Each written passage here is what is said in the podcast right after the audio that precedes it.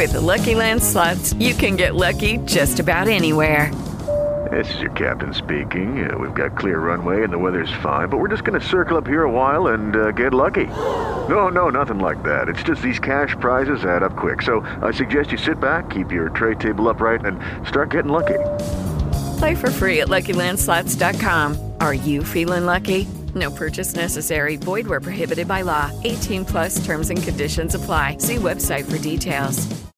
With Lucky Land slots, you can get lucky just about anywhere. Dearly beloved, we are gathered here today to. Has anyone seen the bride and groom? Sorry, sorry, we're here. We were getting lucky in the limo and we lost track of time. No, Lucky Land Casino, with cash prizes that add up quicker than a guest registry. In that case, I pronounce you lucky. Play for free at LuckyLandSlots.com. Daily bonuses are waiting. No purchase necessary. Void where prohibited by law. 18 plus. Terms and conditions apply. See website for details.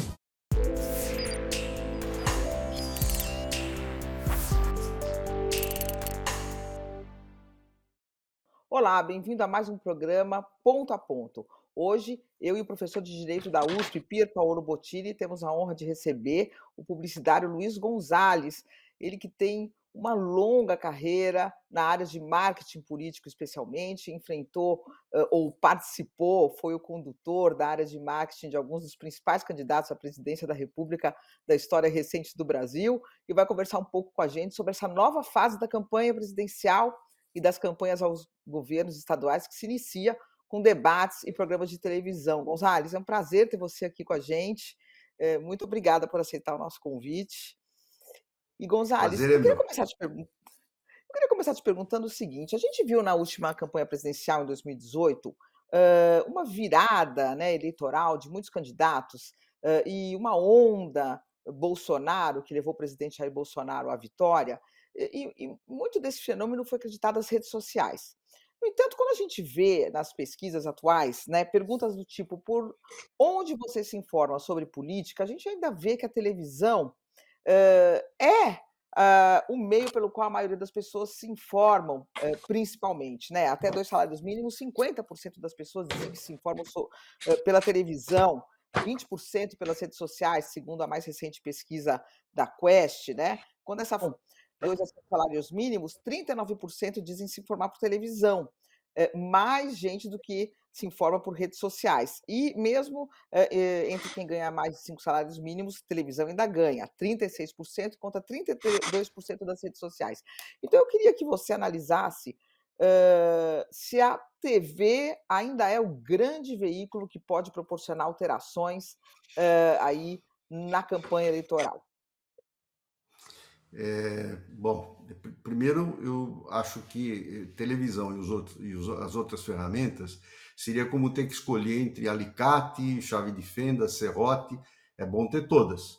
É, eu não acompanhei de perto a eleição 2018, mas eu tendo a, a atribuir a subida do presidente Bolsonaro, primeiro, à facada, e segundo, e mais importante, ao noticiário sobre a facada. É, quer dizer, dias e dias e dias, principalmente pela televisão, pelos telejornais, em que se mostrou a imagem da facada, a convalescência no hospital e assim por diante. Eu acredito que a televisão ela é o principal eh, veículo de informação das pessoas, não só pelo alcance, no Brasil, 90% dos domicílios têm televisão e as pessoas assistem, mas também pela credibilidade. Porque uma coisa é você frequentar uma rede social e encontrar ali um videozinho, uma brincadeira, uma acusação, eh, e a outra coisa é você acreditar nela. É, é interessante que as, muitos, muitos eh, usuários eh, em campanha das redes sociais simulam notícias de jornal. É, a extrema-direita, principalmente, critica muito o jornalismo porque quer eh, desintermediar, digamos assim. Acha que vai falar direto com a população e que todas as coisas que intermediam esse contato são ruins, seja o judiciário, seja uh, o legislativo, seja uh, a imprensa, sejam as ONGs. Não é à toa que há um ataque eh, a todas essas instituições no mundo inteiro onde a direita disputa eleições.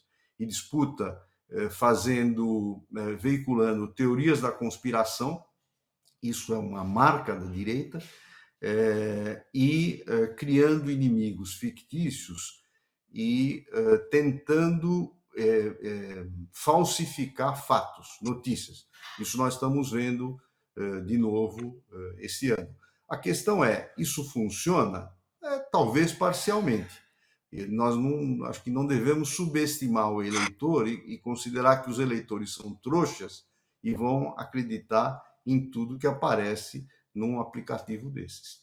Alguns acreditam, é preciso coibir, é preciso denunciar, as campanhas têm que ter uma ação nessa área, eh, mas eu acredito que o principal veículo ainda é a televisão televisão, não só o horário eleitoral, mas uh, os telejornais, o jornalismo. Nessa, nessa linha, primeiro também agradeço aqui a tua presença, Gonzalez, também faço coro aqui o que a Mônica disse, é, admiração que nós temos por você, pelo teu trabalho e pela e pelo teu conhecimento nessa área. E um pouco nessa linha, a minha dúvida é, eu queria tratar aqui um pouco de dois outros elementos que talvez impactem na formação da vontade do eleitor e te ouvir se realmente impactam e em que medida impactam. Primeiras são os debates eleitorais. Né? A gente sabe que a partir de agora as televisões vão começar a, a fazer os debates eleitorais, tanto para presidente da República quanto para governador. É, esses debates até aqui efetivamente tem, eh, prendem muito a atenção, eh, os candidatos se preparam, perdem tempo, né?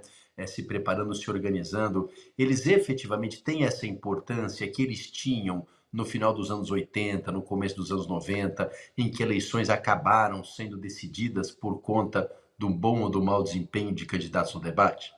E ao lado do debate, qual é o impacto das pesquisas eleitorais na formação da vontade do eleitor? Né? A gente sabe que tem projetos de lei aí que, que, que tem o intuito de, de diminuir ou de aumentar é, o prazo é, final em que eu posso apresentar pesquisas é, na véspera da eleição ou dias antes da eleição para evitar que essas pesquisas afetem a formação da vontade do eleitor. Então, nessa linha, a pesquisa também é um elemento que pode é, afetar ou, ou, mexer na convicção do eleitor numa véspera de eleição? Eu começo pelo fim, Pierre, porque vamos falar das pesquisas é uma ingenuidade é, quem tenta legislar é, coibindo a difusão de informações, e nesse caso, informações sobre pesquisa de opinião. Isso já foi tentado, e aí os jornais, as televisões publicavam o seguinte: ontem, num elevador, se encontraram o candidato Lula que ia para o 45 andar do edifício. E o candidato Bolsonaro ia descer no andar 27 e o candidato Ciro descia no andar 8. Então, é uma bobagem. Isso vai haver divulgação, sim ou sim. É, primeiro, não acredito que a, o judiciário é, aceite essa, essa tentativa de censura. E segundo, se aceitar, será inócuo.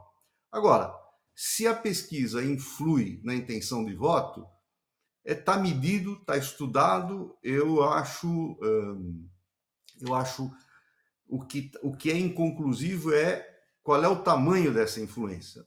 Influi um pouquinho para os que querem votar no vencedor, ou seja, não perder o seu voto. É, influi um pouquinho no chamado voto estratégico, aqui no Brasil conhecido como voto útil.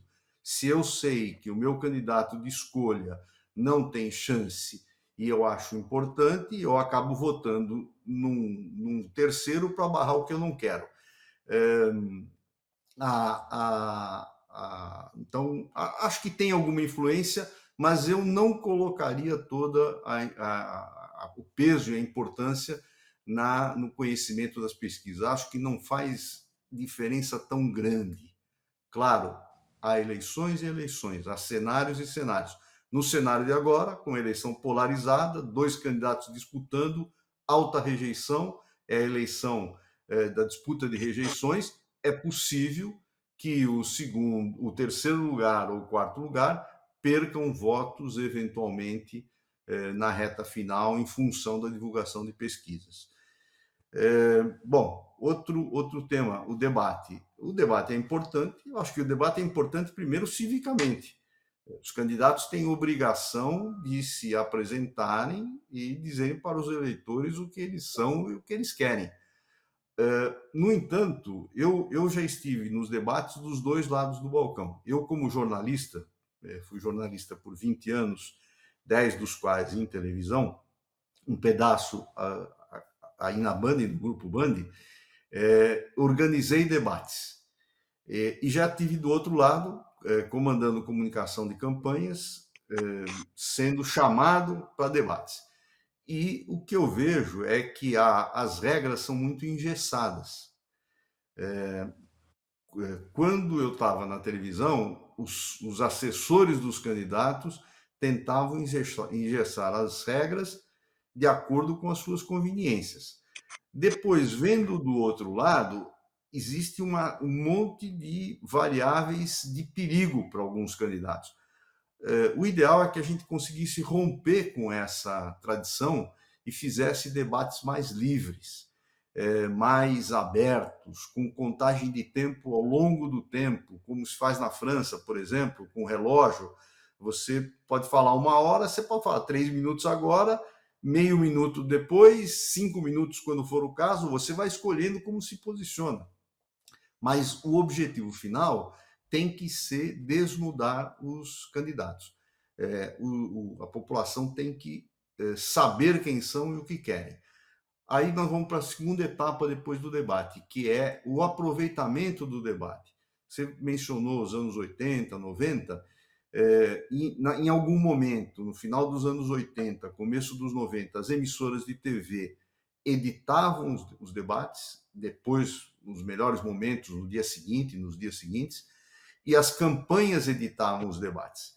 É só a partir de alguns anos para cá, acho que dos anos 2000 para cá, é que se colocou uma regra em que o debate não poderia mais ser transmitido em resumos porque o resumo, a edição do debate em resumos pode desfigurar e falsear o que de fato aconteceu. É, Gonzalez, você trabalhou é, com. Você é, comandou campanhas eleitorais do ex-governador Geraldo Alckmin contra o ex-presidente Lula, contra o PT. E hoje os dois estão juntos é, na campanha eleitoral. Eu queria que você explicasse um pouquinho para a gente, quer dizer, o que, que você acha que o ex-governador pode agregar ao ex-presidente Lula? Eh, e qual é o papel em geral de vices, né? Porque vice, a gente viu aí que a Dilma tinha o vice, Michel Temer. Eh, a Dilma tinha muito mais votos do que o Michel Temer. Lula teve um vice, Zé Alencar, ele tinha muito mais votos do que o Zé Alencar. Eles não trouxeram votos, mas eles trouxeram algum tipo de simbolismo. Então eu queria falar um pouco sobre essa uh, união dessas duas uh, figuras importantes da política brasileira.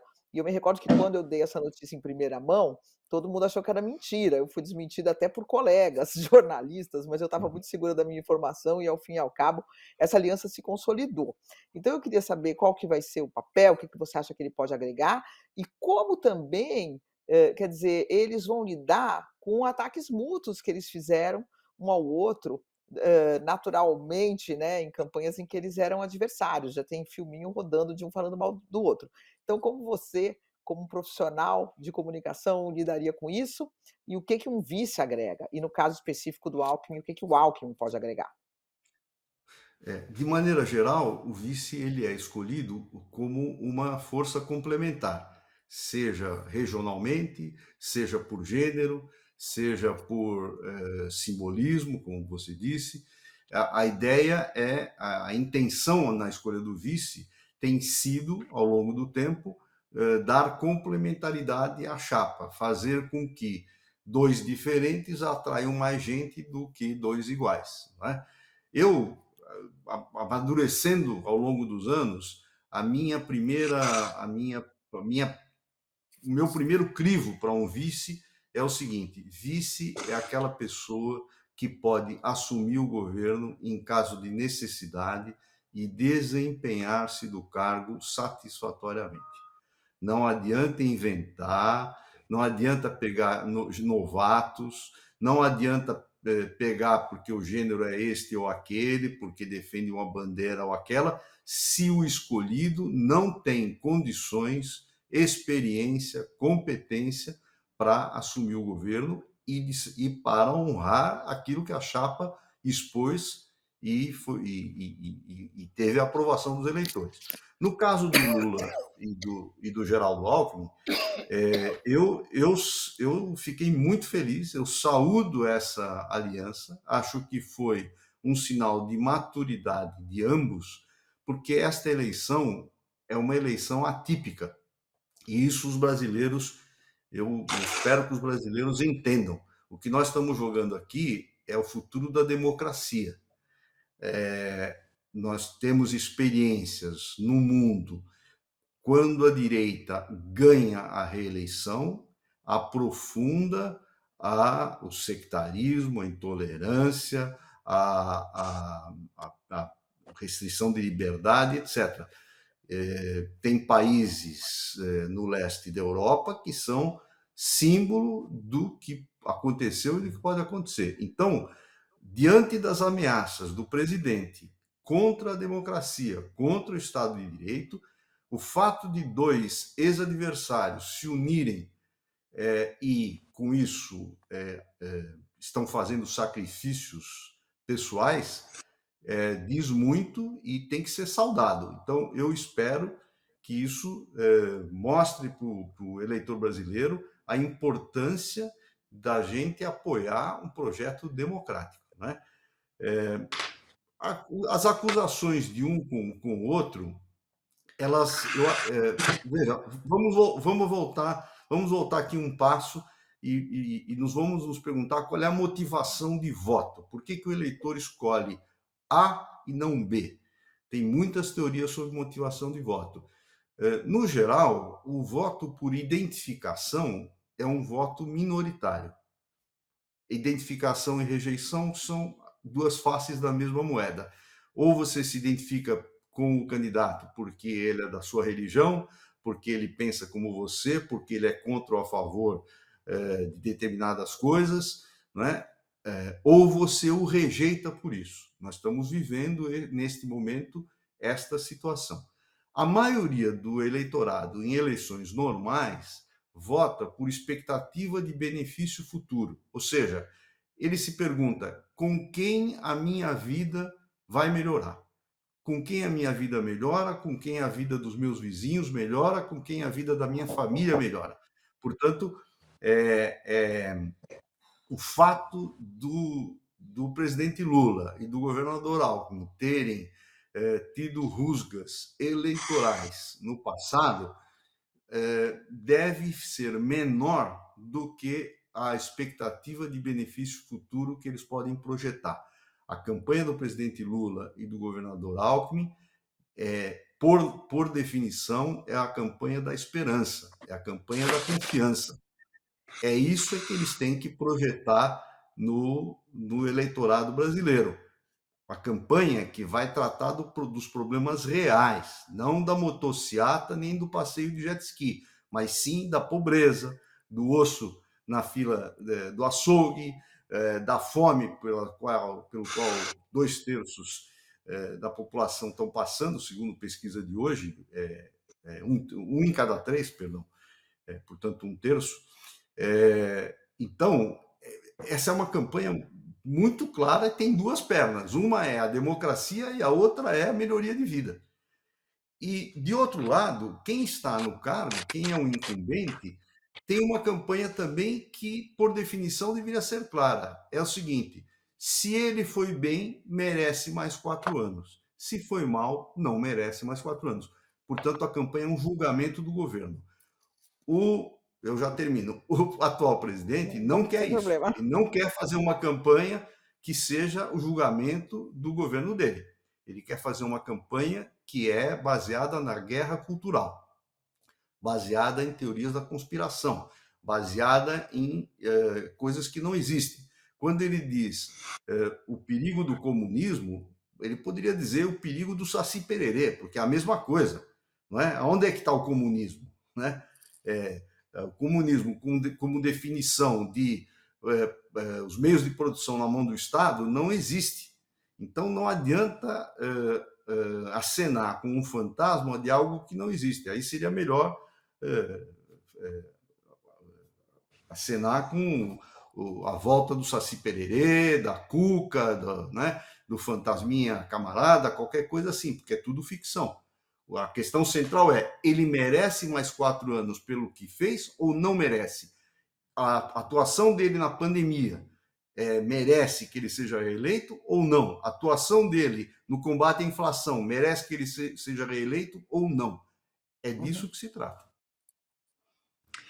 Nessa linha, eh, Gonzalez, e, e, e, e, tentando entender a cabeça do eleitor, a gente, a gente percebe que, que essa tática né, do atual mandatário de, de fazer uma campanha com base nesse tipo de, de argumento que não diz respeito a uma espécie de plebiscito do seu governo, mas, mas com base nesse, nesse tipo de, de, de questão, é, bem ou mal, ele tem aí de 25% a 30% de pessoas que, que, que, que continuam é, votando nele, que, que, que, querem votar ele. A minha questão é como é que a gente explica esse tipo de, de voto? São pessoas que realmente aprovam esse governo dele, são pessoas que aderem a essa teoria da conspiração de maneira crítica. Enfim, é, é claro que é muito difícil a gente, a gente conseguir colocar todo mundo numa mesma definição. Essas pessoas certamente são muito heterogêneas.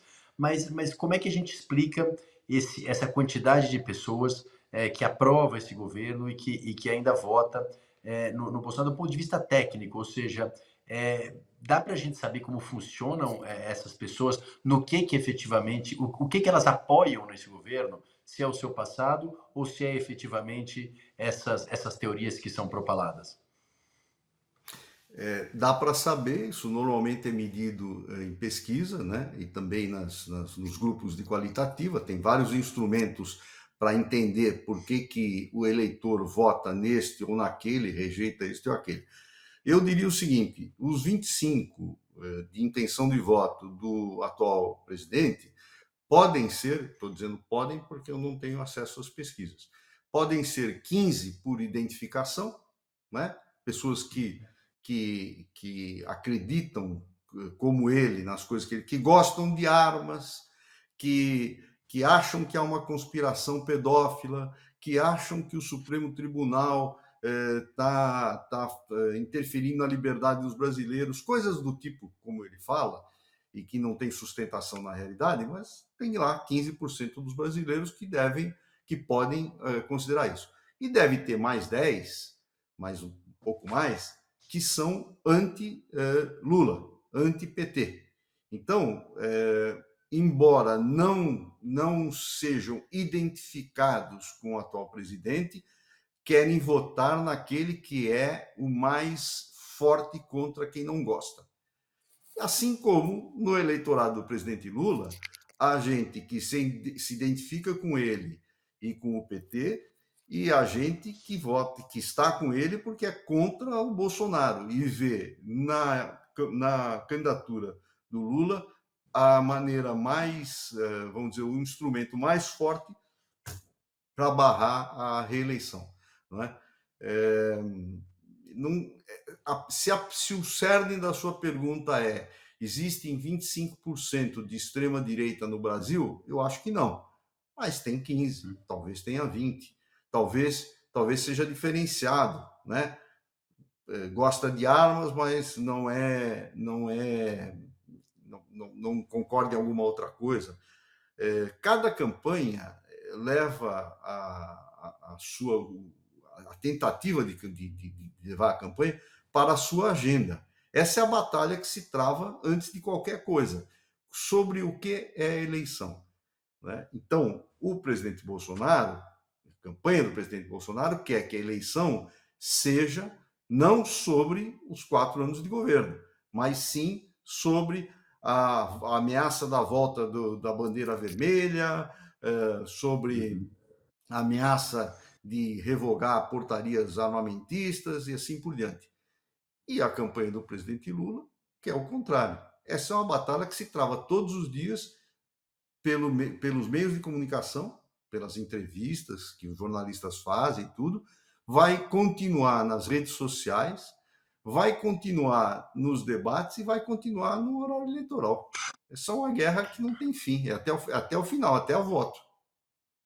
Gonzalez, Uhum. outra, outra coisa que eu acho que você tem uma experiência e conviveu com isso e pode também esmiuçar um pouco aqui para gente. Qual que é o peso é, da máquina, né? Você já fez campanha para candidatos para reeleição, para quem estava no poder, e já fez campanha contra pessoas, candidatos que estavam no poder, tendo que remar aí contra essa força que é o, o, o poder da caneta. Então, eu queria saber um pouquinho até onde vai o poder, esse, essa força da máquina, e também das religiões, né? Há muitas agremiações eh, que são enfim, que lidam com a religião, que são religiosas e que fazem campanha abertamente, né? Apesar de a gente, em tese, não poder misturar igreja e religião, desculpe, Estado e igreja, né? São duas coisas totalmente separadas. Há muitas igrejas que fazem campanha. Qual que é o peso das religiões? Quer dizer, a pessoa que está ali num culto, a pessoa que está ali na igreja, é, quem tem mais credibilidade é o candidato dela ou é o pastor, o, o, religioso que está celebrando aquele culto? Como que é essa, essa, essa, essa coisa da religião e eleição? É, então, vamos falar da caneta primeiro. Eu acho que tem peso, acho que no Brasil tem peso, mas tem gradações do uso da caneta. É, o presidente Lula foi para a reeleição, usou a caneta. A presidente Dilma foi para a reeleição, usou a caneta que, que era a caneta? A caneta era a distribuição de benefícios para a população. Né? A lei veda uh,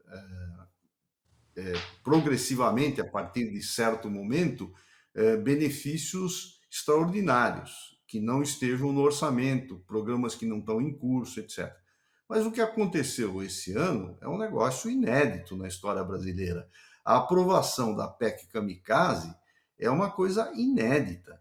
Né? A, a, possibilidade de remanejamento de verbas orçamentárias, do orçamento secreto, de uma cidade para outra, de uma obra para outra, não tem, é inédito na história brasileira recente, né? Da, da, na volta da democracia para cá, de 85 para cá. Então, eu não sei, hoje, a pesquisa que saiu hoje da Quest, teoricamente, é, indica que uma parte da recuperação é, do governo Bolsonaro, da aprovação do governo Bolsonaro, está vindo de quem recebe o Auxílio Brasil. Acho que não dá para ainda concluir que há, uma, que há uma causa e efeito, mas você vê entre os que recebem o Auxílio Brasil, a aprovação é maior, substancialmente maior do que os que não recebem. Então, isso nos indicaria que quem recebe está mais propenso a aprovar o governo. O que, que vai acontecer até, até 2 de outubro? Não sabemos. Precisa ver quanto dinheiro o governo vai liberar e precisa ver como é que o eleitor vai reagir. Porque o eleitor pode receber o Auxílio Brasil e dizer, pô, ok, acabou, vou votar em qualquer um.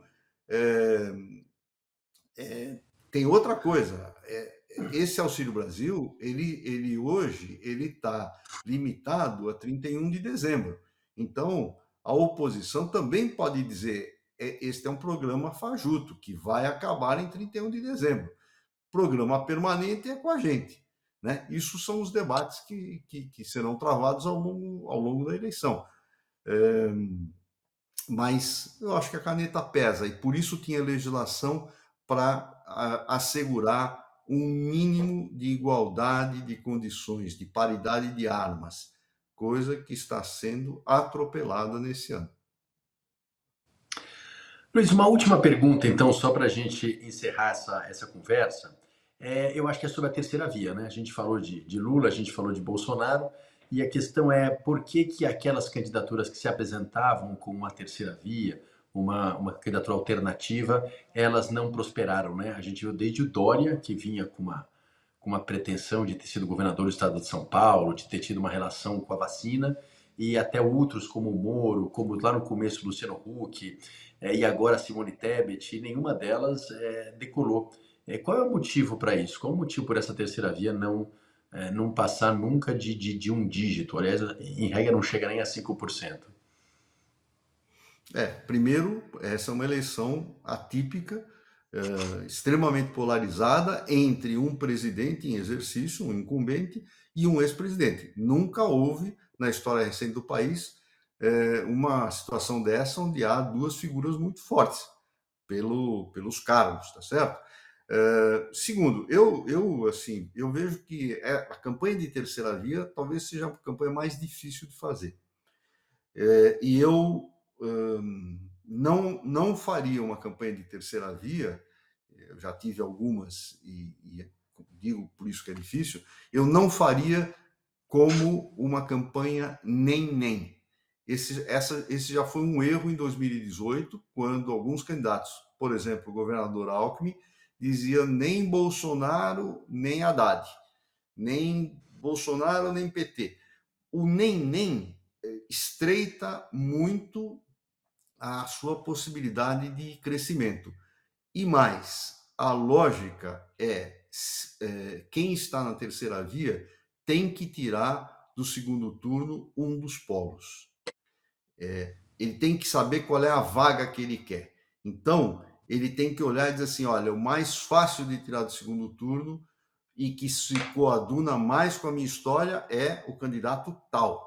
Então, eu tenho uma, uma restrição, vamos dizer, tática ao, à campanha que o, o, Ciro, o governador Ciro Gomes está fazendo, porque eu acho que se ele tivesse escolhido tirar o Bolsonaro do segundo turno e, e, concentrasse as críticas no Bolsonaro, ele teria mais chance do que agora.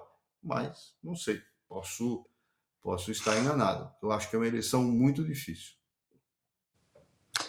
Luiz, queria te agradecer imensamente tua presença aqui, compartilhar com a gente a tua experiência, é, aquilo tudo que você conhece muito bem a respeito de eleições nesse momento, que é um momento intenso é, da vida cívica e eleitoral do país. Então, Luiz, muito obrigado e volte mais vezes aqui para que a gente possa continuar essa interessantíssima conversa.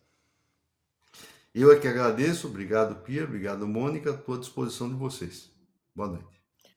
Obrigado, Gonzales. E você pode rever esse e todos os programas que já foram ao ar no site www.bandnewstv.com.br. Muito obrigada pela companhia e até o próximo Ponto a Ponto.